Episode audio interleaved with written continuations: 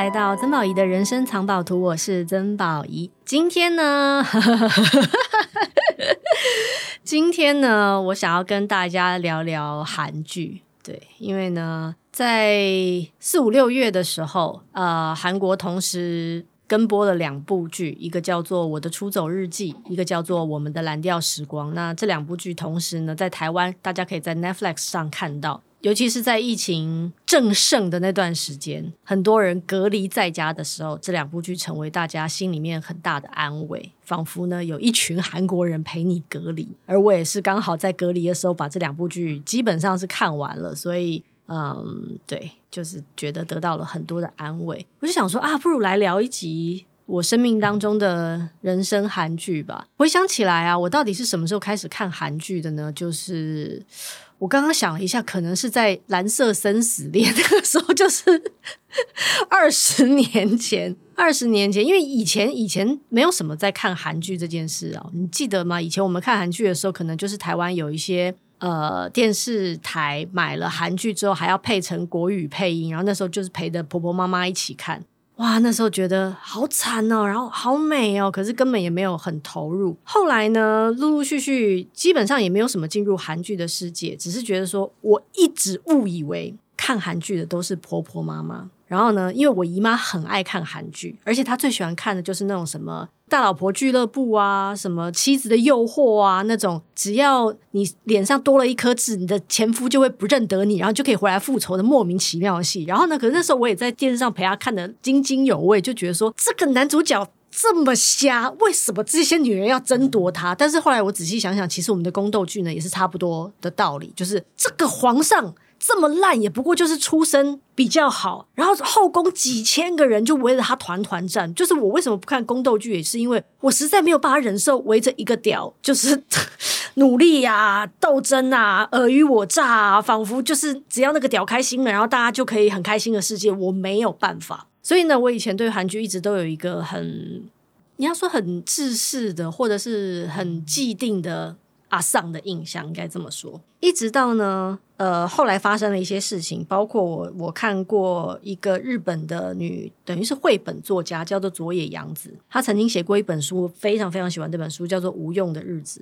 她那个时候呢，因为这本书很有趣哦，她就是在讲说她六十几岁的人生，甚至是她知道自己确诊癌症之后，她的忧郁症不药而愈，因为她发现。因为我快死了，所以我不用再担心其他的事情，我只要好好过每一天就好了。就那本书里面有蛮多的细节是呃。我觉得可以值得回味的，而且我也非常喜欢这个老人家用一个非常坦率的心情在面对自己的老人生活。他陆陆续续后来也出了一些跟他的老年生活有关的书。有机会呢，我们可以专门做一集特辑跟大家介绍。我这个语气是不是非常像老高与小莫？有没有？就有机会我们再做一个特辑为大家介绍啊。然后呢，他在那本书的下半部呢，他成为了裴勇俊的死忠粉丝。那个时候，裴勇俊大概就是是什么《天国的阶梯》吗？还是什么之类的？好，这边没有人记得。好，显然呢，这边都是年轻人啊，没有在看当年的韩剧。麻烦帮我查一下。然后他说呢，他那时候真的太喜欢裴勇俊了，他花了大笔的钱，因为那时候可能还没有那么多就是看戏的平台，他买了花大笔钱买了 DVD 去看裴勇俊的那个。电视剧《冬季恋歌》，Sorry，不是《天国的阶梯》，I'm so sorry。那那个时候我没有跟上，因为这几部我都没看。《冬季恋歌》啊，裴勇俊呢戴着围巾，然后在雪里面，哇，这还太浪漫了。他也曾经参过参加过那种旅行团，就是去《冬季恋歌》拍摄地，然后走裴样走过的路。然后呢，我看那篇的时候，我就觉得蛮妙的。然后他就说，其实到了那个年纪的女生啊，五六十岁，基本上对身边的人已经没有什么期待了。你也不太期待对他有什么激情，他会给你什么浪漫，有时候甚至是相看两非常厌。可是呢，哇，韩剧里面的男明星帅温柔，让他们又重燃起那种少女心，就是觉得哦，看到他我就好幸福。如果看二十集，我就二十集的幸福；看三十集就有三十集的幸福。那现在韩剧都比较短，然后看十六集就有十六集的幸福。然后那一刻那种坦率，让我忽然明白说啊。我实在太小看了。以前我们都觉得说这个粉丝经济很强哦，尤其是我主持过一些粉丝见面会什么的。我想说这些粉丝经济怎么那么厉害？但是我明白了，因为其实你就是跟这个人谈了十几个小时的恋爱，而那个浪漫永远在你的心里。所以为什么你会发现来粉丝见面会基本上都是男生，女生很少来？女生可能就是像少女时代啊这种偶像，基本上都是男生。为什么？女生比较想要投入在这些浪漫里面，而且很愿意为这些浪漫买单花钱。所以那个之后呢，我就开始对韩剧就卸下了一些心防，于是就陆陆续续开始看韩剧了。而这几年，我觉得韩剧的确进入了一个非常大的要境。呃，所以今天呢，除了花一点点时间，我们可以聊一下，就是最近很红的《我的出走日记》跟呃我们的《蓝调时光》之外，我也很愿意为大家介绍我人生的三大韩剧。为了做这一集的功课啊，我前两天呢花了一点时间，用很浓缩的方式把这三部韩剧又从头，不要说从头到尾了，就是我记得哪几集比较特别，有哪些集数让我堆心肝啊，你知道，就是那个在我的蓝调时光里面那个小女孩一面哭一面捶胸。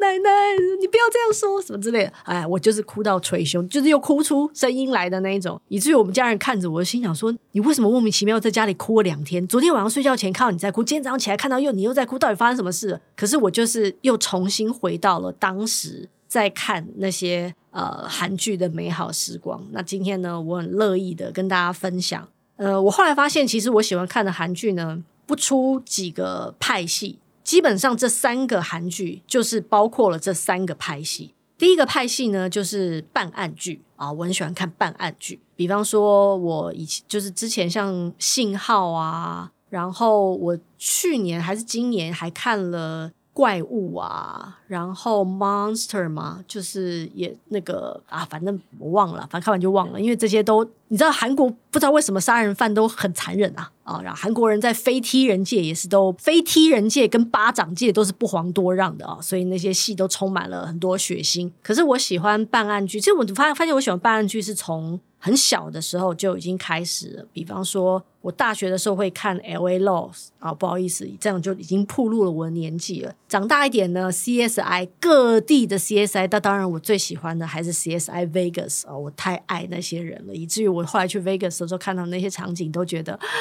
这就是他们办案的地方哦，这里曾经死过人哇吼，那地上还有画个人形什么之类的。然后他们那些人的人生，我都是如数家珍。我很喜欢办案剧，可能是因为我很喜欢人性。因为通常在案件里面，你会看到很多人被 push 到极限的时候，他做了什么选择，旁边人受到什么伤害，他们如何又从这个伤害当中走出来。然后我喜欢推理，喜欢逻辑，喜欢抽丝剥茧，所以我以前也喜欢看一些办案剧，是比方说以审讯戏为主的，当然不是那种虐待式的审讯，就是那种嗯，用言语的方式让呃被告自首。哦，他们就可以省下很多法庭的时间，或者像 Closer 啊，Closer 是对，就是就是就是这类似这一种，然后还有那种 Tell a Lie 吗？还是忘记了？反正就是从蛛丝马迹，FBI 办案，然后看出你这个人的一些动作，看看你有没有说谎这件事。我今天要推荐的这个韩剧呢，呃，叫做《秘密森林》哦，它也是在 Netflix 播出的。男主角的名字呢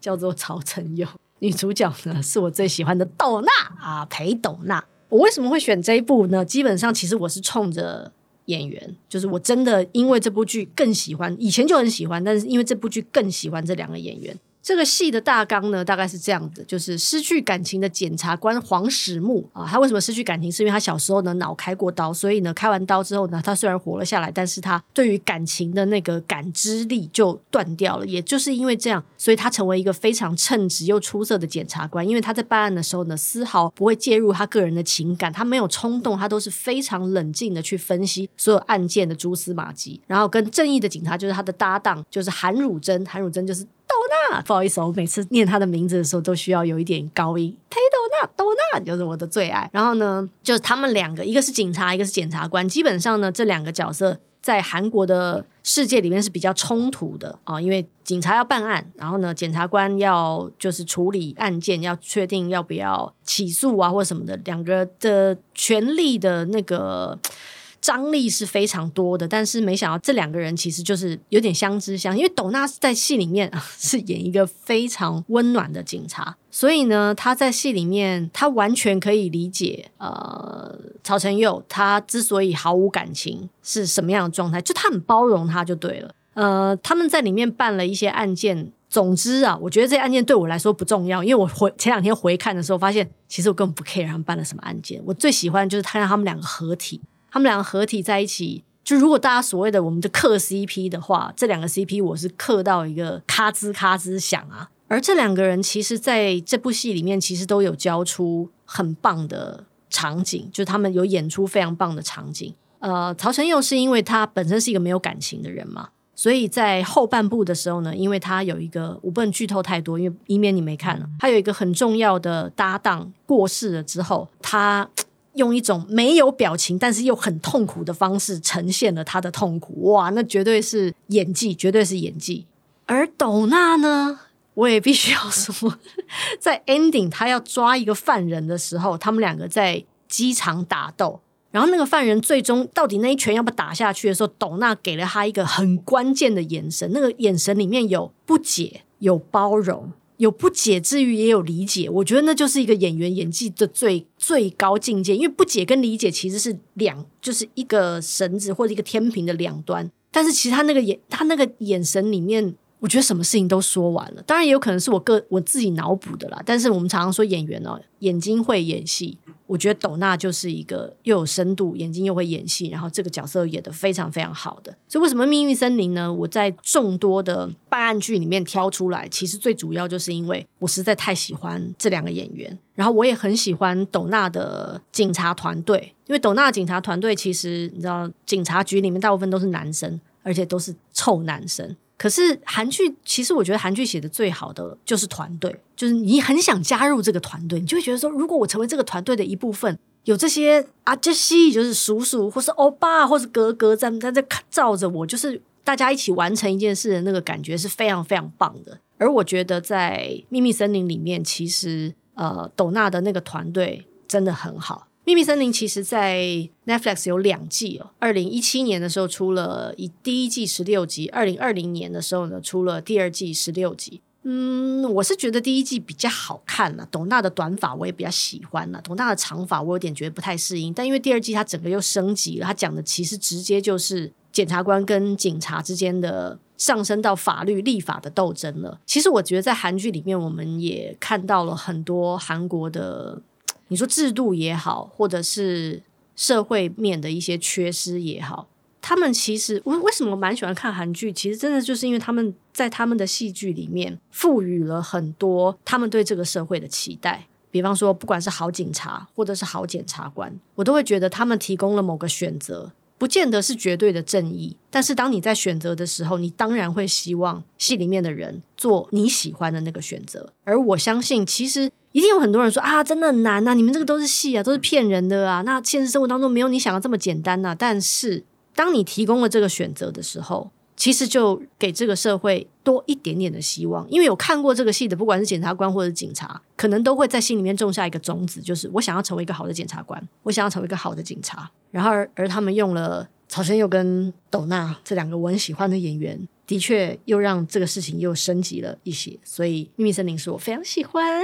的好，接下来呢，我要聊的第二部我的人生韩剧呢，相信这部戏蛮多人都看过了，因为这部戏有点久远，它是二零一五年上映的，一共有二十集，叫做《请回答一九八八》。请回答一九八八呢，呃，其实这个系列它出过一九八八、一九九九六跟一诶一九九四，对不对？跟一九九八嘛，一九九七，好，我不记得，因为前另外两部我没有看啊，不好意思，我有一种。我只能留在双门洞的感觉。双门洞就是一九八八，就是故事发生的那个巷弄，几户人家的故事，两代基本上是两代啊、然后四五户以上吧，呃，四户五户五户，好，五个家庭。对，一九八八年住在首尔市道峰区双门洞五个家庭的故事，亲情、爱情、友情，勾起观众的乡愁与共鸣。啊，我记得这个戏啊，当时我是在我是用 iPad 把它看完的，因为那个时候我人在大陆工作，所以我就是工作完晚上结束的时候可以看个一两集。其实不可以太认真看，因为有些集数真的第二天眼睛会非常肿。就是像我 我我昨天晚上啊，又把一些集数找出来看，我心想说太夸张了，我真的一秒迅速又进入了双门洞的世界里面。然后呃，其实。这个戏啊，我建议大家，它很安全。虽然我哭成这样，但它很安全。它的套路就非常像我的蓝调时光，我们的蓝调时光的套路，就是一群人我们的蓝调时光是发生在济州岛嘛？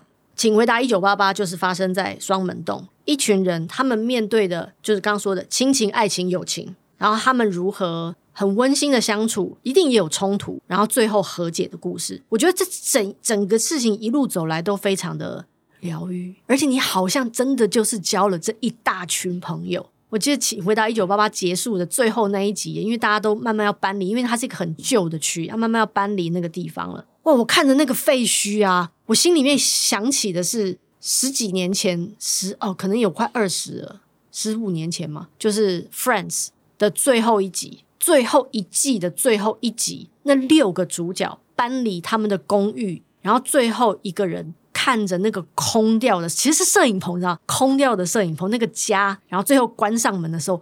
哇，真的就是大哭，因为你真的你要你要，如果 Friends 是十季，你就陪着这群人走了十年。请回答一九八八一集，不要说一个多小时好了，一个小当一个小时好了，你走了二十个小时，你看着这些人成长，你看着这些人挣扎，你看着这些人悲伤，你看着这些人怎么面对分离，他就是一个，你就是交了一群朋友，很温暖的朋友。而请回答一九八八这个系列呢，其实他们的导演跟编剧。这两年也创作另外一个系列，就是机智系列，包括机智监狱系列跟机智医生、机智医生生活，都是一样的事情。他就是把这一群人凑在一起，然后你会舍不得跟他们分开。机智医生就是五个医生，然后你会很希望你也遇到这样的医生，你会很希望有这些医生陪伴你们，你会很希望跟这些医生一起玩 ban 然后一起吃烤肉。那机制监狱更夸张了，就是我永远不会忘记啊，因为到后半部你坐牢一定会有人出狱嘛。我这看到后半部啊，只要有人出狱，我会哭哎、我心想说，你不要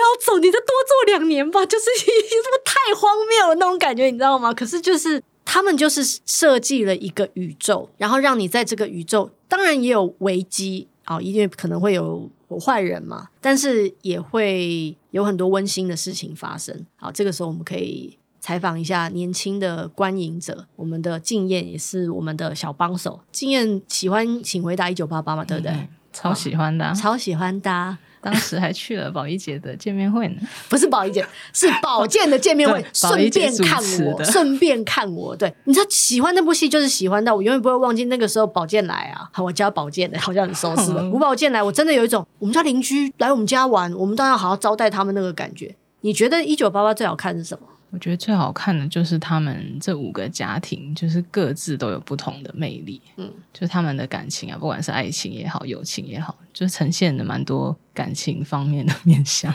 啊、呃，想要谈恋爱，所以你最喜欢的是，你最喜欢是爱情的部分。你你仔细看哦，其实这三部戏我最终最喜欢的，其实都跟爱情没有关系。嗯。像秘密森林，斗娜跟曹承佑基本上他们，我当然很希望他们在一起啦。可是他们都是若有似无，他们只要写个纸条，我都觉得哇，我快死掉了的那种感觉。那一九八八，大家都很 focus 在到底，你也写的非常认真哦。这边写说择善派跟狗善派，其实就是到底女主角是要跟吴宝剑在一起呢，还是要跟另外一位，另外一位忘记他的名字，柳俊烈，对对，在一起呢，对。那你是？我是折善派的，因为他就是喜欢吴宝剑，但不好意思哦，现实生活那个柳俊烈跟你比较在一起哦，你知道这就是这个戏啊，很神奇的地方就是，不管你是哪一派，你都会得到满足，你知道？如果你是宝剑派，那你就是在戏里面得到满足；你是柳俊烈派，哦，你在戏外真的抱的，他们到现在都还在一起，没错。或者有时候看他们，对我，然后看他们发一些什么就是照片或什么，都觉得说，哦，这一九八八都已经播了七年了，我还可以这么开心的看。着他们那种感觉真的好窝心，他就像我的小孩一样，我的小孩，哎呀，都在各自不同的地方努力着，这就是这部剧我觉得很神奇的地方。然后亲情啊，因为最终其实真的会让你大哭啊，也有有也有也有爱情啊，但亲情真的是会让你大哭。因为我昨天重看的部分是什么？最后那个女主角大姐要出嫁，对，哦，跟另外一位，对。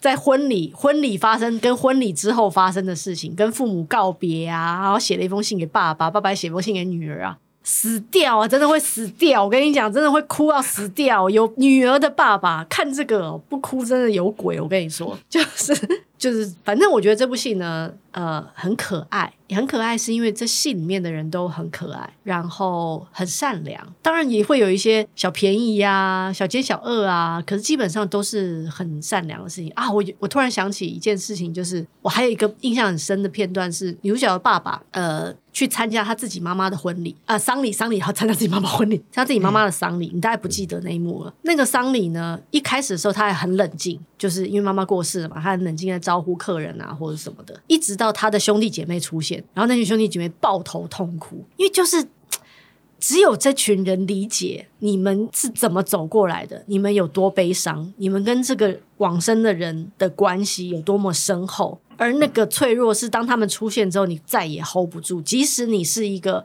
不管是事业再成功的人，或者是你是一个四五十岁的成年人，已经有三个小孩，也都快要成年了。当这些人凑在一起的时候，你还是会回到一个很孩子的状态。是，我觉得那一幕很，我印象非常深刻。因为有一次我在 YouTube 上不小心又看到片段，我马上又开始大哭。然后我家人看着我就说：“你是有病吗？他才播了三分钟，哎，你是有病吗？”我说：“对，因为我马上又回到了这部戏的感觉。”总之呢，好，谢谢。建议有什么要补充的吗？没有。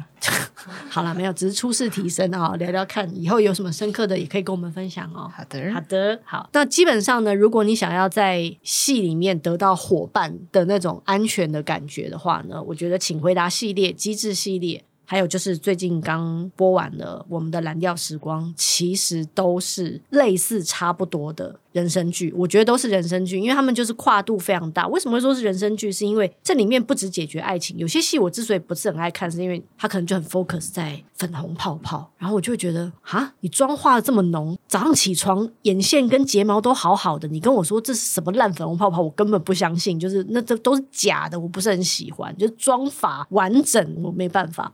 可是人生剧通常真的就是包含了包山包海啊，生老病死啊，然后它的跨度非常大，年龄跨度很大。呃，在请回答系列跟机智系列里面，还有一个宇宙，我觉得大家可以，我自己在看的时候非常开心，是因为因为他们都是同一个导演跟编剧编出来的系列，所以他们也很喜欢用同一批演员，也就是说，你偶尔会看到 A 系的演员串 B 系。B 系的演员在串 C 系，然后这些东西你就看到，有人就说：“哎，这这哎，上一部戏其实你是好人，这部戏突然变坏人，或者说，哎，上部戏你其实你只是一个路人，哎，这部戏突然变主角的那种串戏的感觉，其实我觉得很很开心。就好像在我们的蓝调时光里面，我很喜欢的有一对朋友，应泉跟浩熙，演浩熙的呢，他本名叫崔英俊。如果你有看《机智医生生活》的话，其实他是演急诊室的医生，可是因为急诊室的医生戏不多。啊，所以呢，你对他印象不是很深刻。但是在应权浩熙，也就是我们的蓝调时光里面呢，因为他有以他为主线的戏出现了，你真的会记得，你真的会让这个演员刻印在你的脑海里。而他们也得到了所谓的人生角色。其实演员是非常被动的，除非你自己制作、自己写，然后自己导，然后然后去演这样子。大部分的时候，其实你都是很被动的。有一个题材，别人想好了，找好了班底。然后请你加入，你会遇到什么角色？你不知道。于是大部分的时候，你可能只能符合别人的需求，你符合导演的需求，你符合编剧的需求，你符合戏的需求。但是如果你在你准备好的那一刻，你遇到了所谓人生角色，就是大家会记得你，就好像我的《出走日记》里面的什么先生，巨先生。对，巨先生其实呢。比方说他在别的戏里面也有客串过哦，其实戏份不是那么的多哦，有些我都不记得。比方说我很喜欢第一批，就是讲宪兵的韩国宪兵的一个故事，也是 Netflix 在播的，他在里面也有一些戏份，我根本不记得。你也是不记得？我也不记得他哎，你也不记得他？我是后来才去 research 这一个巨先生，他有在第一批里面出现过。对，所以你看，所以什么叫人生角色？就是你看完他。演完这个角色之后，你会想要再看他以前，或是 follow 他之后的作品。而且你知道，我最近看那个新闻说，具先生现在的广告询问度是全韩国第一名。没错，爆表，爆表。而且他最近的电影也大红，大红在韩国大红，台湾好像卖的还好。哦，对了，但我我去看过，嗯嗯，什么肌肉很好，是不是？嗯，这要留给大家去想象哦。等一下，你现在是电影公司的人，是不是？关你什么事？什么叫留给大家去想象？有就有，没有就有没有？有什么？肌肉啊，有啊，喜欢吗？还不错啊，开心吗？当然开心啊。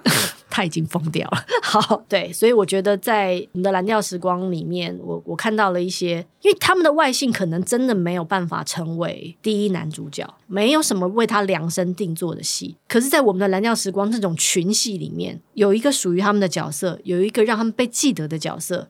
我觉得那真的是一个演员梦寐以求的事情。好，那我们的蓝调时光，那既然我们都提到了，我也不得不提一下那个李秉宪。李秉宪真的，我必须承认，李秉宪真心不是我的菜，就是不是我的菜，就是不是我的菜。我还讲了三次。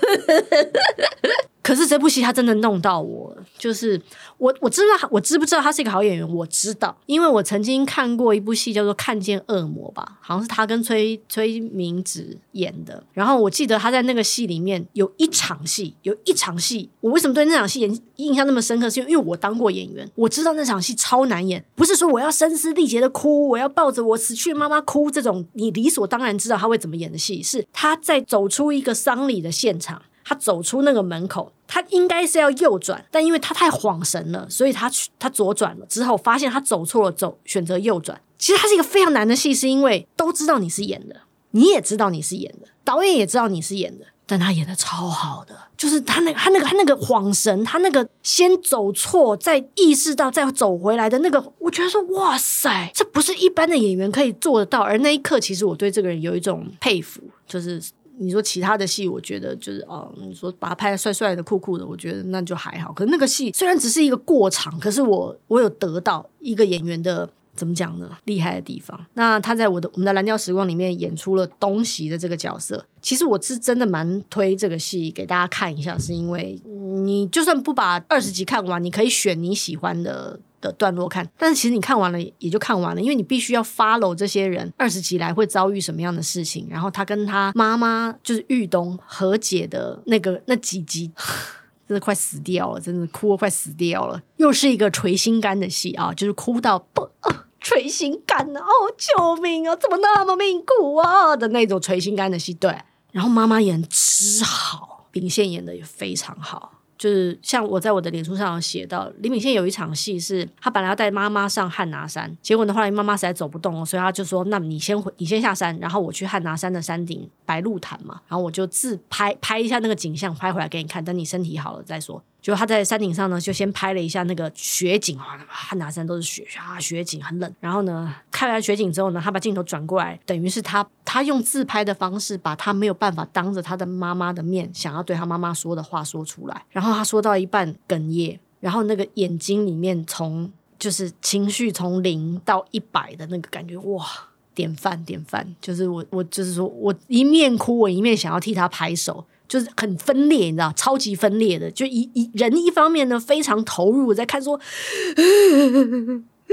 妈妈不要死啊，不要走，不要走。”然后另一方面觉得说：“爸爸，哇塞，实在是演的太好了的的那种矛盾感。”我觉得有时候我之所以很喜欢看韩国电影或者是韩剧，就是他们很对，他们会把一些。你意想不到的情绪 mix 在一起，就好像我很喜欢看《害人怪物》。我昨天因为斗娜的关系，我又把那那那场我很喜欢的戏重新又看了一遍。因为我活生生在看《害人怪物》的时候，我先是哭哭啊，觉得哇太惨了，因为哦斗娜哭的实在太棒了，那个眼睛红肿的像核桃一样，这真的不是一般演员可以做到的。素颜红肿，感情都已经都在戏里面，哭啊哭啊哭啊，然后下一秒我竟然笑出来的那种矛盾，就是。奉俊昊我觉得很厉害，宋康昊也非常厉害的地方。好，时间的关系，我要赶快跳到最后一部《我的大叔》。我今天早上呢，又把《我的大叔》的精华，就是我最喜欢的那几集，又看了一遍，也是哭到 捶胸啊！先跟大家解释一下呢，《我的大叔》的简介啊，《我的大叔》是二零一八年五月啊三月到五月播出的十六集。哦，我们这边写十六加一，听说是有特别番外篇，我我没看到，我恨啊，我没看到，我恨啊，但我现在知道了。讲的是呢，从拥有相同沉重生活负担的四十岁男人跟二十岁的女人出发，延伸到他们家人朋友，讲述他们互相观察并治愈对方的故事，绝对不是这四行字这么简单而已。我这这个时候又要说了，我的大叔跟我的出走日记是同一个班底做的，同一个编剧，然后。我觉得他们最擅他他这组人最擅长做的一件事情，写的是什么？寂寞，都市人的寂寞。现代人的寂寞，不被理解的寂寞。但是呢，他在这个寂寞当中，他又会往为你点燃一些希望。不管是像我的出走日记里面，他会告诉你，快乐个五秒吧，再找另外一个五秒吧。你今天累积到了，你可能就五分钟或是七分钟的快乐。你可能只能靠着这个东西可以活下去，但是你会可以得到一个练习的机会。我得到了这五秒愉快的五秒，然后我得到勇气，可以继续再往前走。于是明天我又可以重新再练习，慢慢延长这个时间。你可以找到你活下去的一些理想跟希望。然后在我的大叔里面，不管是这位四十岁的大叔，或者是二十岁的 IU，IU 演得超好的，I love you。我看完这部戏之后啊，我成为 IU 的粉丝，好，然后还跑跑去看他的演唱会。虽然他在台上好可爱啊，唱歌也好好听哦，但我心里想说啊，我想哭，IU，你好可怜，因为他戏里面超可怜的，身世很凄惨。好，他讲的也是这两个人的，一开始他们真的都是非常寂寞的，非常寂寞。很压抑、不被理解的，其实跟我的《出走日记》里面的三妹还有巨先生是非常像的。这两个人也想要逃避，想要避世，或者是每天上班就好像你知道机器人一样，然后坐在一群同事当中，你会觉得这些人讲的话够无聊的。但是不好意思，我要对这边假笑，因为我也不想显得很突兀。我没有办法参加公司的社团，因为我实在没有办法对任何事情燃起兴趣。所以公司里面三个。对所有事情都没有兴趣，然后觉得但不得不符合公司目标的人凑在一起，就凑了一个出走社团。于是他们会交换出走日记。但在我的大叔里面呢，这两个人虽然年龄不相符，常常有时候都要差一点点延伸出一些爱情的部分了。你知道那时候我是心里想啊，不要走到爱情线，走到爱情线就变洛丽塔了。OK，那当然呢阿 u 没有那么年轻了，可是就歪掉了。但没有。这个编剧完全知道观众在想什么，就是如果他变他们变成 CP，我觉得那是另外一种状态。但是因为没有，所以这两个寂寞的人凑在一起的那个支支持跟理解是特别单纯的。然后，但他的确也塑造了一些人与人之间很深的连结。比方说，男主角他是在。他是在一个叫后溪的社区里面长大的，在后溪就聚集了一堆中年男子，他们以前是同学，然后他们假期的时候会踢足球。可是像男主角的哥哥跟弟弟，基本上都是人生的卢蛇啊。哥哥就是然后欠了很多钱，哥哥跟弟弟到现在都还住在妈妈家里面。然后弟弟呢是一个完全我都不知道他到底有没有才华，但是就是一个失意的导演，而他为了想要证明自己。有能力，唯一能够做的事情就是骂女演员。然后我遇过非常多这种导演，一看就知道没有才华的。但是当然，因为他很善良，所以他后来也找到了理解他的人。反正呢，他在这个社区里面，其实就有一群朋友。我觉得，你知道，韩国人在写这些团队朋友，不管是阿朱玛们的互相支持，或者是阿杰西们，就大叔们的。互相支持，其实那个你都会觉得那就是一个社区的凝聚力跟力量。请回答一九八八里面是那一条街的力量，然后在我的大叔里面，后溪社区里面的一个酒吧，常常就是聚集了这些中年人。你知道，有时候看到他们，我就是觉得哇哦，有时候在一起说点干话啊，踢个球啊，彼此互相支持啊。好像你就会得到某些力量，可以继续往前走。虽然你们这群人不见得真的是人生多么有有多么才华啊，有多么多大的成就，赚多少钱，可是你就是你知道有一群朋友陪伴着你。我要讲我的大叔里面有两场戏，如果你在看的时候，这两场戏绝对是我每次回看的时候的关键两场戏，我也非常非常推荐。有一场戏呢是十二集，你看我把集数都都都都找到了。有一场戏是十二集，就是 IU 呢。要走回家的时候，他们这一群大叔啊、邻居就想说都很晚了，所以我们这群大叔就陪着你走回家。我觉得他们真的走了一个像奇门八卦阵的阵型。其实这个戏啊排的真的很不错，因为那个阵型其实就说明了很多事情。我觉得导演真的很会排。一开始的时候，IU 是走最后面的，然后慢慢慢慢的那个阵型就有点改变了。比方说里面有一位啊啊，不要说阿朱玛了，就是有一位大姐，然后呢就走到 IU 旁边，所以慢慢 IU 呢就可以走到大家的中间。然后 IU 说了一句话，他说：“我希望我可以快点变老，这样人生会好过一点。”哦。这句话说完的时候啊，旁边所有的中年人都停下来，然后看着他。我现在想起这场戏啊，我还是会很想哭，是因为因为这些中年人可能在年轻的时候也不见得多么的意气风发，他们很清楚的明白，其实这个女生正在经历人生当中很难。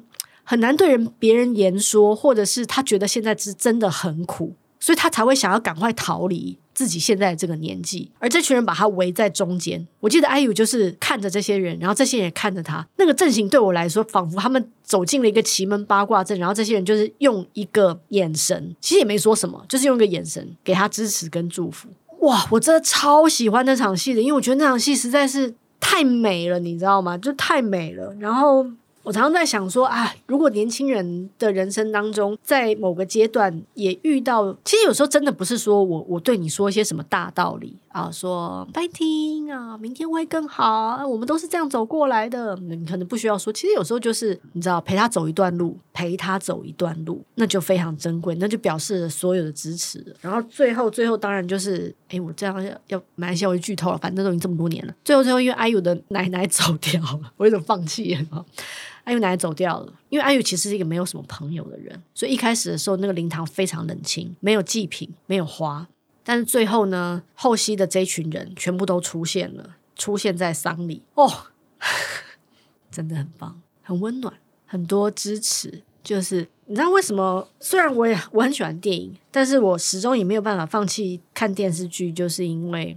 因为电视剧的确提供了一个很棒的陪伴，就是这群人就是陪伴着你十六个小时、二十个小时，然后你也陪伴着他们。所以当他们成功的时候，你很高兴；当他们难过的时候，你也跟他们一起难过。而当他们彼此支持的时候，所以为什么 IU 那场戏我会特别有感觉？就是那时候我仿佛觉得我就站在他们当中，我也得到了那个支持还有温暖。然后这个陪伴是电视剧很珍贵的一个东西，就是有些人会说啊，看电视剧很 cheap 啊什么的，它又不是艺术啊什么没有，真的，他有的时候带来的那种疗愈的感觉、理解、和解的感觉，因为有时候你就是得经历，你就是陪这个人得经历二十个小时，你才会知道他走过什么。你二十个小时其实都不够，你到底能够多了解一个人？你看电影就是一个多小时，你都陪他走了二十个小时，他最后得到那个和解的时候，那个 relief 是。很大的，然后你有时候会得到一个勇气，或者是说选择，他提供了你一个选择，提供你一个良善的选择，提供你一个和解的可能性的选择，而我觉得那就是电视剧带来的美好。好，这就是哇，今天已经录四十几分钟了。对，有时候我自说自话也是蛮能聊的啦。好啦，今天呢就是为大家介绍我的韩剧人生前三了。那当然，我的出走日记，我的蓝调时光，不能说现在热播中，因为放在平台上，你爱什么时候看就什么时候看了。但是我真的很谢谢这些创作者跟演员，他们带来了非常美好的作品。嗯，就曾经有人问我说，我是怎么挑选，不管是书或者是戏的。我我就会说，我我愿意挑选一个创作者，他建构的世界是安全温暖的，就是我宁愿进入那样的世界，我进入那样的选择，嗯，让我知道我也可以有这样的选择，对，就是这样。好啦，这就是今天的曾茂仪的人生藏宝图了，希望你会喜欢。那我们下次见喽，拜拜。